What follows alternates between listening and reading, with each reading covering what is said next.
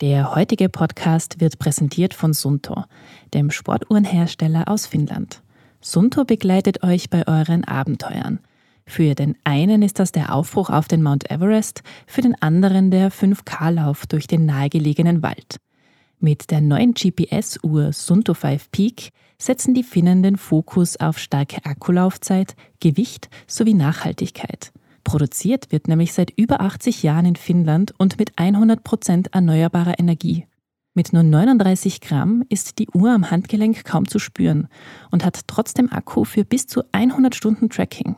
Die Uhr überzeugt außerdem neben GPS-Navigation und Musiksteuerung mit spannenden Features wie Schlafanalyse, Trainingssteuerung und Trainingsanalyse. Was die Uhr tatsächlich alles kann, findet ihr auf suunto www.bergwelten.com. Das ist nicht gut, wenn am Berg diese Unruhe ist. Und ich habe einfach den Eindruck, äh, das sind Regeln, die gelten an dem Berg, die werden von den Leuten hier vor Ort gemacht und diese Regeln hat man zu befolgen. Zu einem Freiheitsgefühl gehört halt auch genauso das Gefühl der Verantwortung dazu. Hallo, liebe Zuhörerinnen und Zuhörer. Willkommen zur neuen Folge des Bergwelten Podcasts. Mein Name ist Katrin Rath und bei mir im Studio ist heute jemand, deren Stimme ihr bisher noch nicht gehört habt. Hallo Lena. Hallo Katrin und hallo auch an alle, die gerade den Bergwelten Podcast hören. Die Lena ist neu bei uns im Bergwelten-Team und ich sage mal herzlich willkommen. Ja, vielen Dank. Und ich bin schon sehr gespannt, welche Geschichte du uns mitgebracht hast. Ich weiß nur schon so viel, sie hat irgendwas mit, einer, mit deiner Großglocknerbesteigung von vor zwei Jahren zu tun. Stimmt das? Ja, ich glaube, damit habe ich mich schlussendlich auch fürs Bergwelten-Team qualifiziert. Na, Spaß. Aber ich habe mir gedacht, ich nehme das gleich zum Anlass, um im Bergwelten-Podcast ein wenig über das Thema Freiheit und Spontanität zu sprechen. Was mir nämlich bei meiner Großglocknerbesteigung aufgefallen ist, war, dass an so einem berühmten Berg auch immer ein gewisser Stress herrscht. Also verstehe mich nicht falsch, die Tour war bisher eine der schönsten Erfahrungen in meinem Leben, aber ein paar Dinge sind mir dabei auch negativ in Erinnerung geblieben. Aha, was war das zum Beispiel für Dinge? Naja, mir ist aufgefallen, dass der Umgang zwischen den verschiedenen Seilschaften oft nicht der beste ist. Also da gab es schon mal die ein oder andere blöde Bemerkung, wenn jemand zum Beispiel ohne Bergführer unterwegs war. Und das, obwohl die Leute eigentlich das nötige Know-how hatten. Und ich habe auch beobachtet, dass Seilschaften oft von anderen ungeschickt überholt wurden und dass Bergführer, Bergführerinnen ihre Gäste unnötig stressen. Und ich finde irgendwie, das führt zu einer unguten Stimmung am Berg und das ist eigentlich total schade, weil jeder will ja dort oben einfach eine gute Zeit haben. Und nachdem ich eben am Gipfel vom Großglockner war, haben mir diese Erlebnisse nicht mehr losgelassen und ich habe sehr viel drüber nachgedacht und ähm, habe mir auch Gedanken dazu gemacht, ob das nicht irgendwie auch die Freiheit am Berg einschränkt, wenn man sich den Gewohnheiten und den Regeln anderer so unterordnen muss. Hm, das ist interessant. Ich verstehe, was du meinst, ja. Durch solche stressigen Situationen kann man das Ganze auch nicht so genießen und fühlt sich dann dementsprechend nicht so frei, wie man sich das vielleicht eigentlich vorgestellt hätte, oder? Ja, voll. Aber ich bin da irgendwie selbst auch im Dilemma, weil andererseits ist es auf einem hohen Berg halt auch einfach gefährlich und da kann nicht jeder machen, was er will. Für alle Zuhörerinnen und Zuhörer da draußen, wir beschäftigen uns nicht nur im Podcast mit der Freiheit auf den Bergen, sondern widmen auch ein ganzes Online-Dossier diesem Thema. Den Themenschwerpunkt dazu findet ihr unter bergwelten.com/freiheit. Ich habe mir dann angeschaut, äh, ob andere vielleicht auch so denken und ob das auf anderen bekannten Bergen vielleicht auch so ist. Und da ist mir ziemlich schnell ein ganz prominentes Beispiel ah, untergekommen. Ich glaube, ich weiß, von welchem Berg da die Rede ist. Meinst du vielleicht das Matterhorn? Ja, genau, der wunderschöne Prestigeberg der Schweizer. Der ist immer wieder Bestandteil hitziger Diskussionen unter Bergsteigern und Bergsteigerinnen. Und ich habe auch recht schnell einige Artikel zu dem Thema gefunden, unter anderem einen von der Malis Czerny. Ah, ich glaube, ich weiß schon, welchen du meinst. Und für alle, die jetzt nicht wissen, von wem wir da sprechen. Ich bin die Malis, ich bin freie Journalistin und verbringe am liebsten meine Zeit in den Bergen und verbinde das auch gerne miteinander. Also schreibe viel Berggeschichten, darf auch hin und wieder fürs Bergweltenmagazin schreiben und habe da eine Kolumne. Malis hat als erste Österreicherin alle 4000er der Alpen bestiegen. Und 2012 war sie eben zum ersten Mal auf dem Matterhorn. Ihre Erfahrung war, es ist ein wunderschöner Gipfel, aber es waren viel zu viele Leute unterwegs und es war einfach insgesamt sehr, sehr stressig. Aber nicht nur am Berg selbst, sondern auch bei der Hütte, von der man aufsteigt, soll es eine gewisse Hierarchie geben. Also es geht zum Beispiel oft darum, dass die Zermatter Bergführer mit ihren Gästen morgens immer als erster von der Hütte starten dürfen. Danach kommen die anderen Bergführer mit ihren Gästen und dann die Leute, die ohne Bergführer unterwegs sind. Damit das auch eingehalten wird, soll nachts anscheinend sogar die Tür zugesperrt werden, damit keiner vor den Zermatter Bergführern losgehen kann. Marlies hat das zwar nicht so direkt mitbekommen, weil sie nicht in der Hütte geschlafen, sondern draußen bivakiert hat. Das war damals noch erlaubt, heute ist es das nicht mehr. Und da der Artikel natürlich schon ein paar Jahre her ist, hat mich interessiert, ob sie das aktuell eigentlich auch noch so kritisch sieht. Und ob sie seit dem getrübten Gipfelglück 2012 noch einmal am Matterhorn war. Ja, ich war seit dem Bericht einmal nur am Matterhorn. Das Jahr kann ich da nicht genau sagen. Ich glaube, das war 2016 oder 2017. Das war jedenfalls am 1. Jänner, also die erste Besteigung dieses Jahres.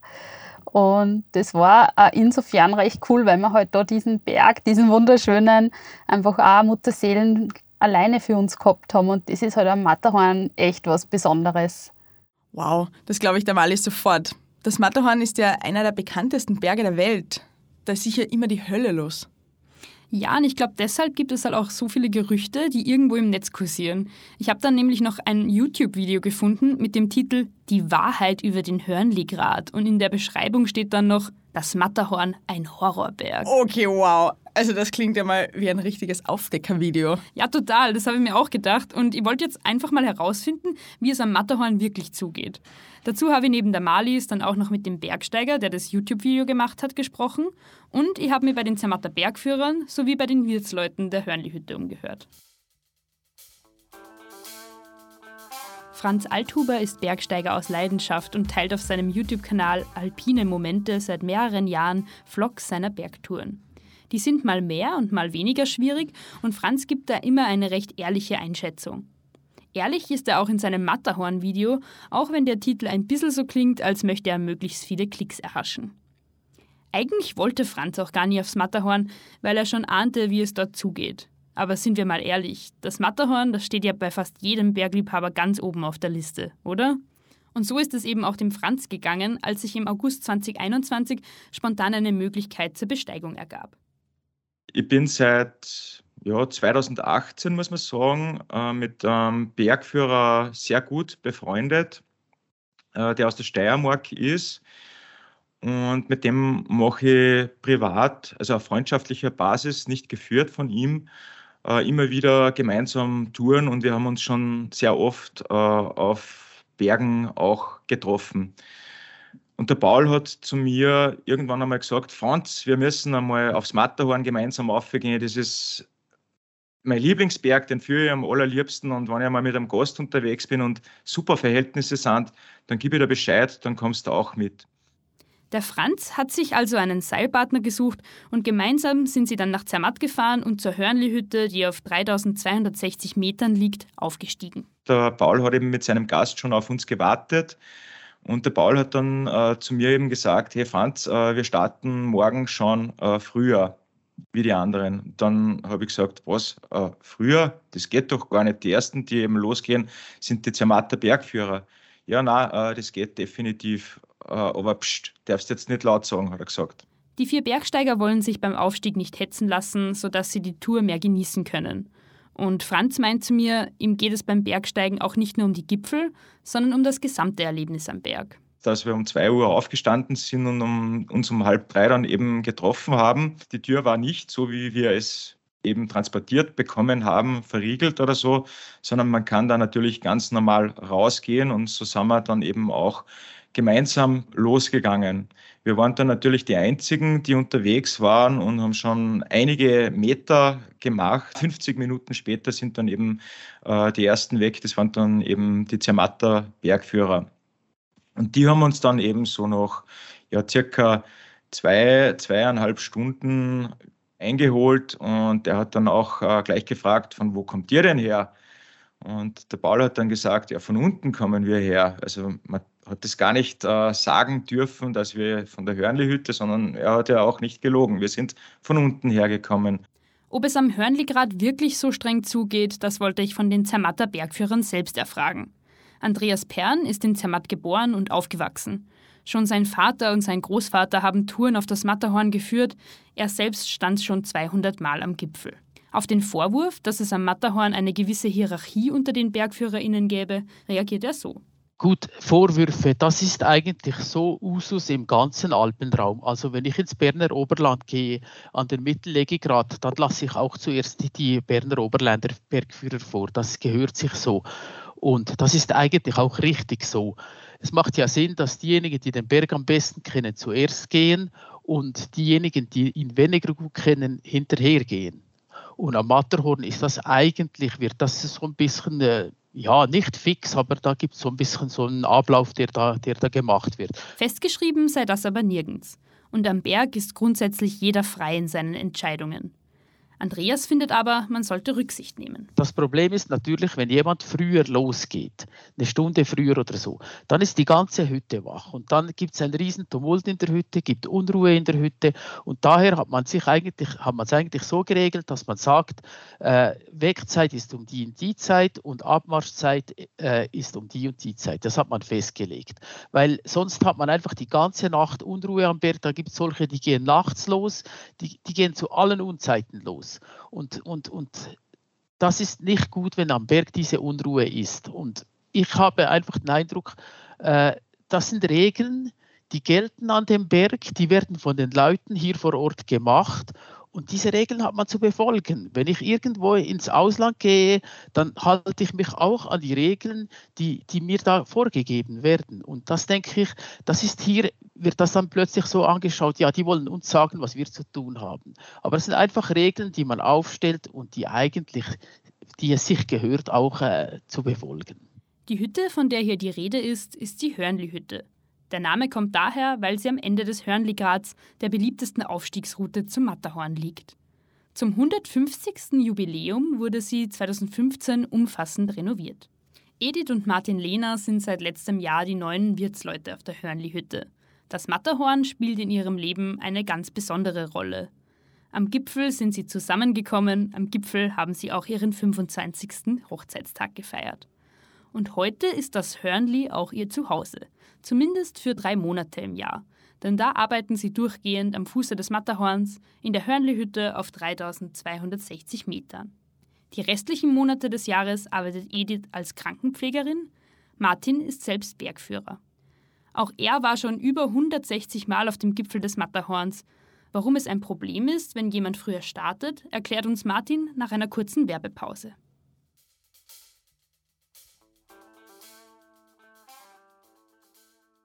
Schneller, höher, weiter. Ultrarunning liegt im Trend.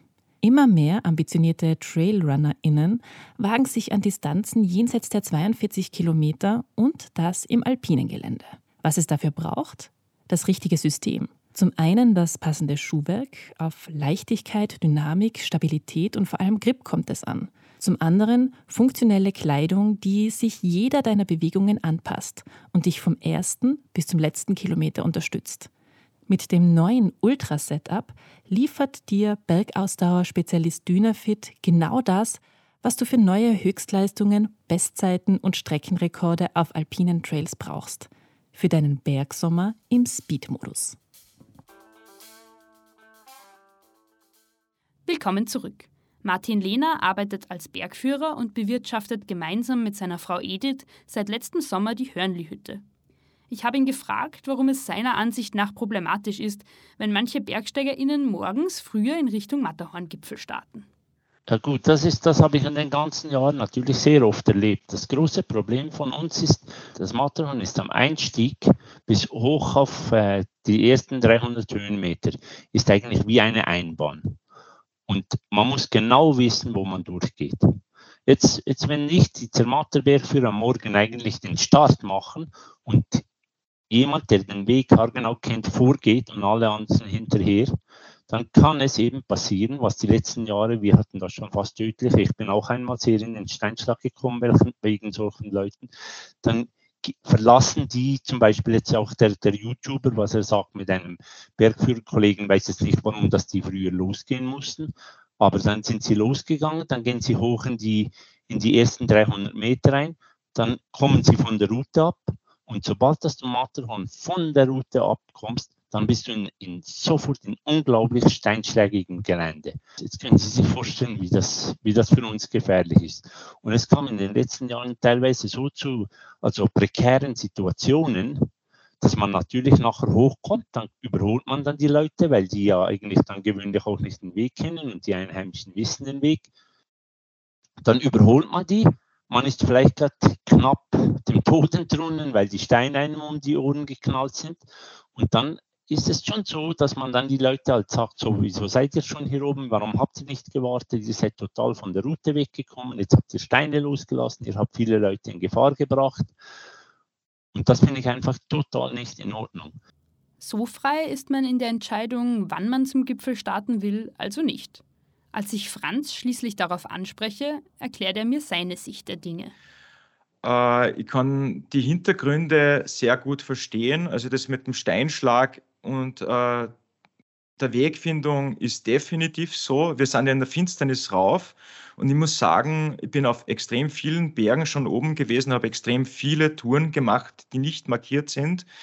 Äh, ich hätte alleine auf eigene Faust, äh, hätte mir da hundertprozentig sehr oft verkoffert im Aufstieg, aber man sollte da definitiv differenzieren äh, ob das jetzt nur ein Zermatter-Bergführer machen darf oder ob man da vielleicht andere Maßstäbe heranziehen sollte, ob ein Bergführer, der da jetzt 20, 30 Mal schon oben gewesen ist, ob der nicht auch genauso gut dafür geeignet ist, zu einem von ihm gewählten Zeitpunkt raufgehen zu dürfen.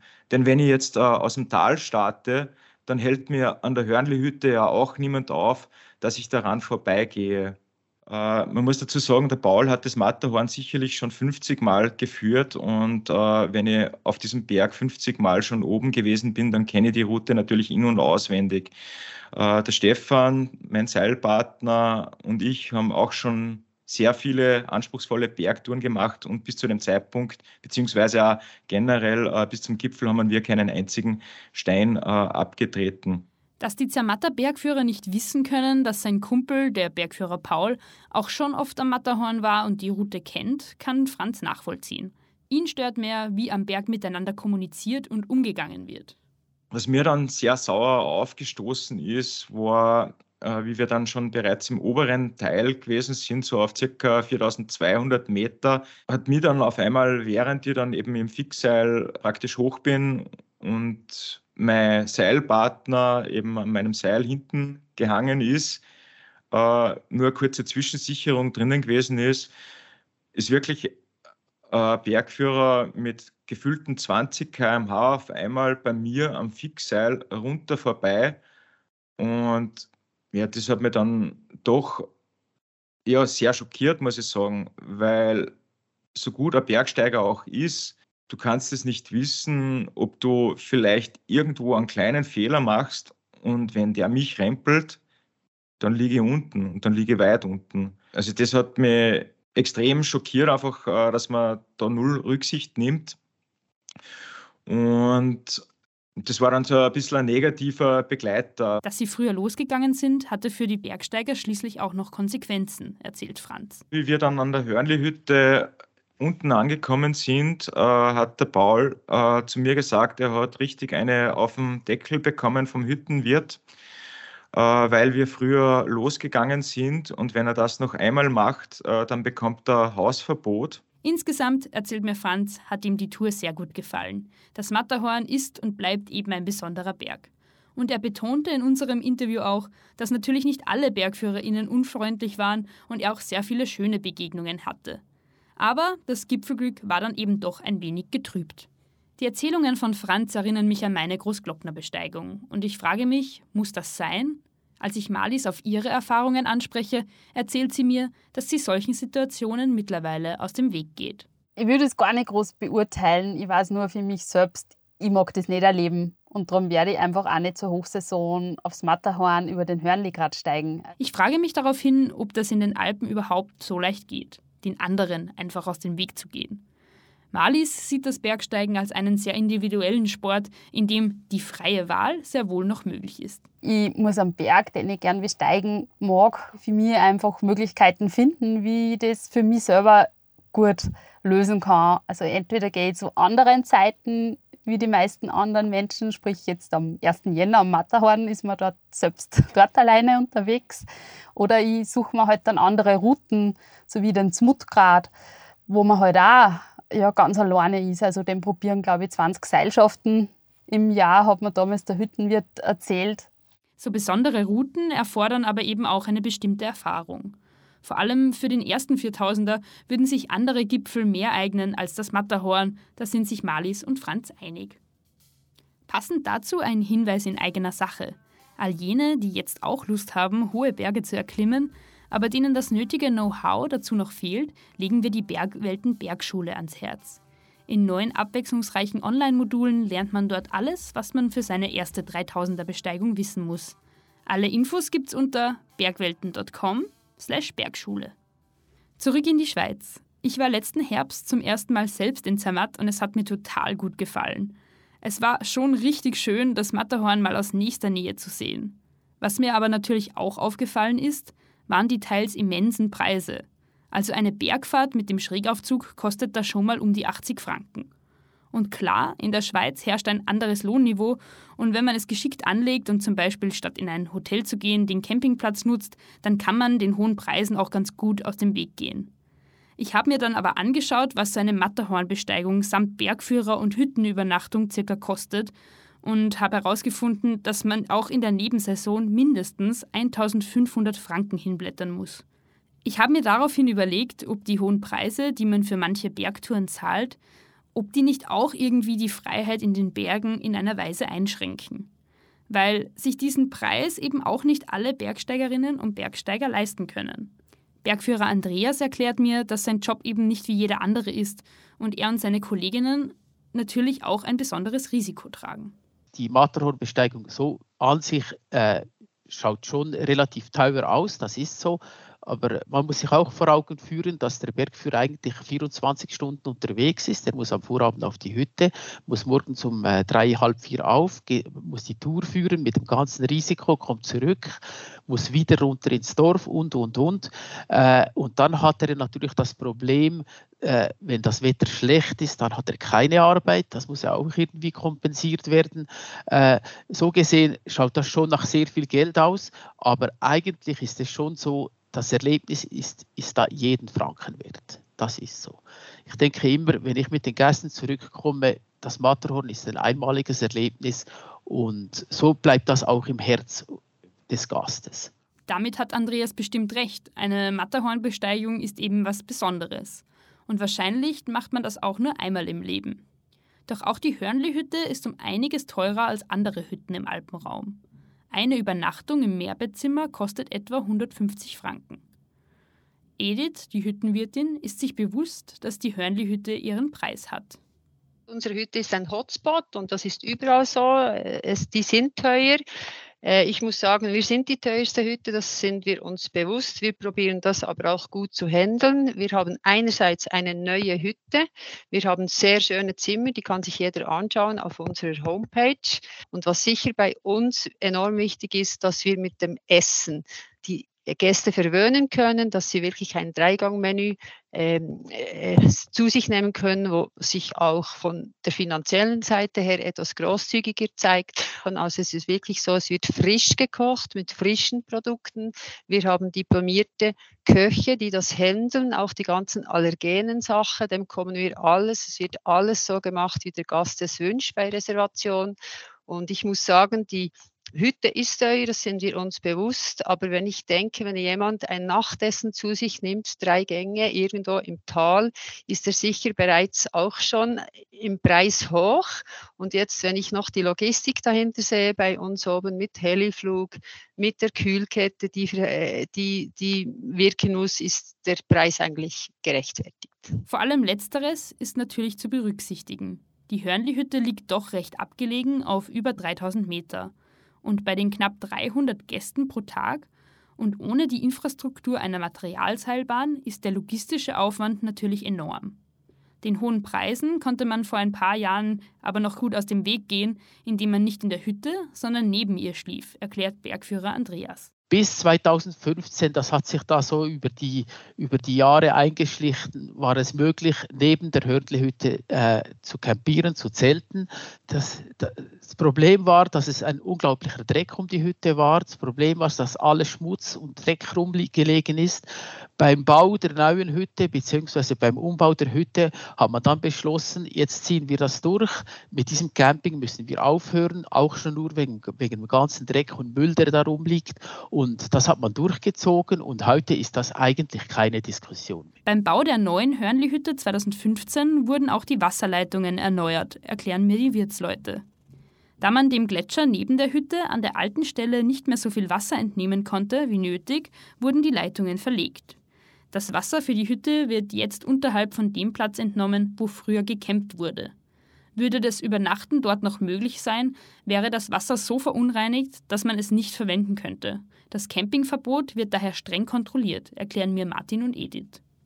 Es ist immer wieder vorgekommen, dass halt einer oder der andere probiert hat, äh, oben oberhalb der Hütte wieder zu campen, sich am Abend dorthin geschlichen hat und dann probiert hat zu campen.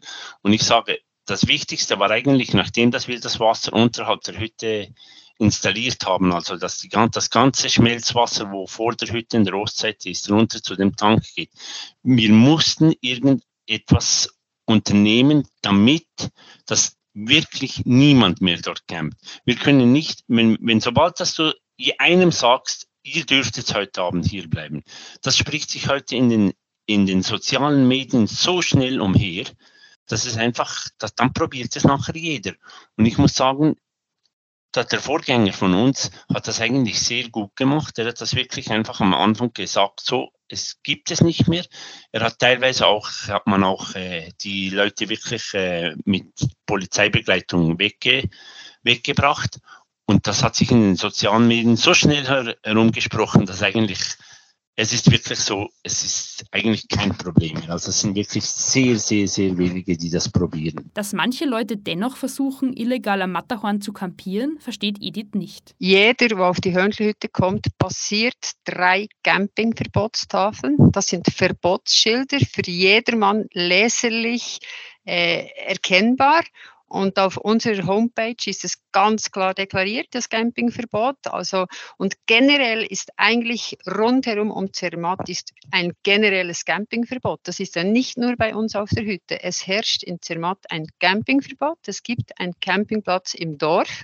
Der ist für alle zugänglich, ist auch sehr kostengünstig und sonst ist überall Campingverbot, nicht nur bei uns auf der Hütte. Malis, die Bergsteigerin und Journalistin, hat bei ihren Matterhornbesteigungen stets im Freien bivakiert. Heute würde sie das nicht mehr machen. Ich glaube, viele Regeln, die bestehen halt auch wirklich, weil es echt Sinn haben. Und zu einem Freiheitsgefühl gehört halt auch genauso das Gefühl der Verantwortung dazu. Und nur wenn da irgendwie alle dann doch zusammenhelfen und in einem selben Boot sitzen, dann funktioniert es. Diese Aussage von Malis bringt uns zurück zum Thema Freiheit und Spontanität in den Bergen. Wir stellen uns ja grundsätzlich die Frage, ob man einen Berg wie das Matterhorn reglementieren darf. Andreas, der Zermatter Bergführer, meint, das Hochgebirge vertrage nur eine bestimmte Anzahl an Personen, aber an sich sollte auch in Zukunft jeder frei entscheiden können. Ich meine, die Hütte hat so und so viel Platz und dann sind so und so viele Leute am Berg und wenn die Hütte voll ist, ist die Hütte voll. Äh, aber reglementieren am Berg, das wäre ja völlig falsch. Ich denke, es macht auch keinen Sinn, dass man irgendwelchen Leuten da verbietet zu gehen. Das muss frei sein, das muss, das muss auch so bleiben, ist aber bei uns auch keine Diskussion. Also grundsätzlich ist der Berg jedem offen. Äh, natürlich sollte man gewisse Voraussetzungen mitbringen, ist sicher besser, als wenn da irgendwelche Anfänger am Berg sind. Aber reglementieren ist der falsche Weg.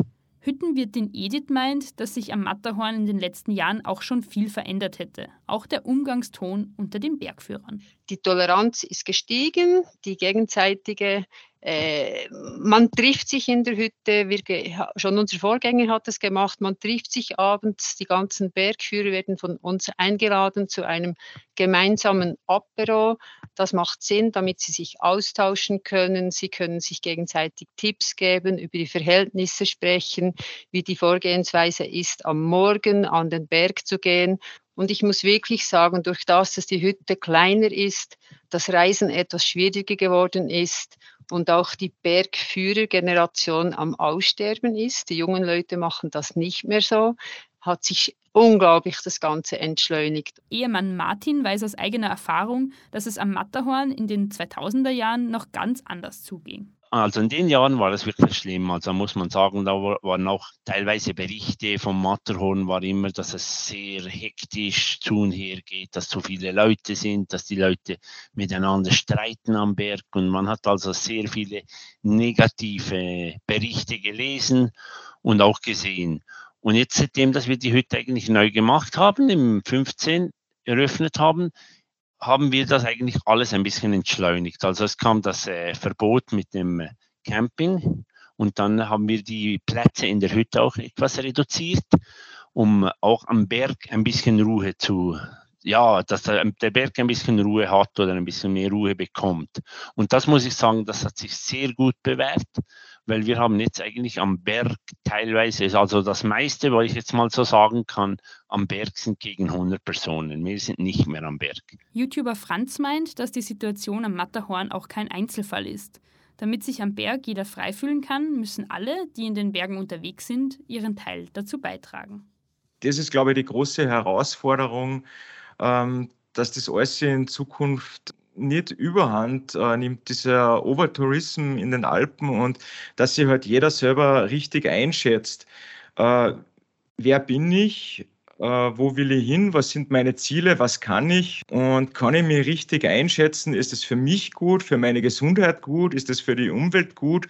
Und äh, muss es äh, ein Großglockner sein, muss es ein Matterhorn sein oder will ich vielleicht doch irgendwo hin, wo es äh, ein bisschen ruhiger ist und wo ich die Anerkennung von außen halt nicht unbedingt bekomme.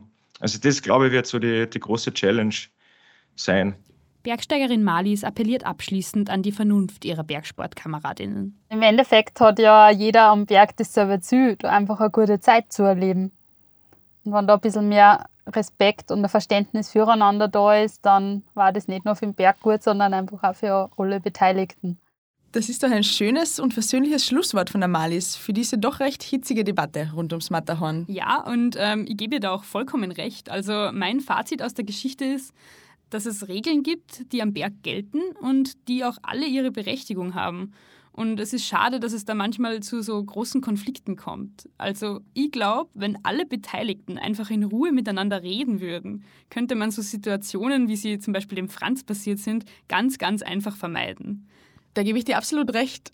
Und ich denke auch, dass man immer die Freiheit hat, sich selbst zu entscheiden, auf welchen Berg ich gehe. Gehe ich auf einen Berg, wo es viele Regeln gibt und wo ich mich selbst eingeschränkt fühle, der aber dafür prestigeträchtig und berühmt ist? Oder nehme ich mir vielleicht einen anderen, unbekannteren Berg vor und fühle mich da vielleicht einfach freier, weil nicht so viele Regeln zu beachten sind. Ja, also ich habe für mich herausgefunden, die Mischung macht's. Ich möchte auch in Zukunft noch auf hohe und berühmte Berge steigen, aber ich glaube, ich gehe jetzt mit einer anderen Einstellung da hinauf und äh, bereite mir einfach auch darauf vor, dass es zu stressigen Situationen kommen könnte. Und ähm, ja, ich glaube, wenn man das irgendwie im Hinterkopf hat, dann geht man schon entspannter an die ganze Sache ran. Ähm, und so für den Alltag, für mein Freiheitsgefühl in den Bergen, kann es dann auch ruhiger mal abgelegener Wald oder eine abgelegene Alm sein, ähm, die dann vielleicht nicht so rekordverdächtig ist, aber die ja einfach zur Entspannung beiträgt. Also ich glaube, für mich ist das Bergsteigen einfach eine Mischung aus Sport und Entspannung. Und ja, so möchte ich das in Zukunft angehen. Ich finde, das ist eine schöne Ansicht und ein gutes Schlusswort. Danke, Lena. Ja, bitte gerne. Dieser Podcast wurde präsentiert von Sunto. Der finnische Sportuhrenhersteller setzt mit der neuen Sunto 5 Peak auf Nachhaltigkeit, lange Akkulaufzeit und geringes Gewicht. Damit steht dem nächsten Abenteuer nichts mehr im Wege. Egal, ob es dich zum Laufen in den Park oder auf deinen nächsten 4000er zieht. Daneben spielt die Uhr noch viele weitere Stückeln, wie zum Beispiel Schlafanalyse, Trainingssteuerung, GPS-Navigation und Musikwiedergabe. Mehr zu Sunto 5 Peak erfahrt ihr unter suunto.com. Das war Bergwelten, der Podcast über Höhen und Tiefen. Wenn euch diese Folge gefallen hat, abonniert uns doch und hinterlasst uns eine Bewertung oder einen Kommentar. Für alle, die noch nicht genug haben, online findet ihr uns auf bergwelten.com oder ihr kauft das aktuelle Bergwelten-Magazin. Ihr findet uns auch auf Instagram und Facebook, jeweils unter dem Namen Bergwelten und auf TikTok unter Bergwelten Magazin. Wir freuen uns, von euch zu hören.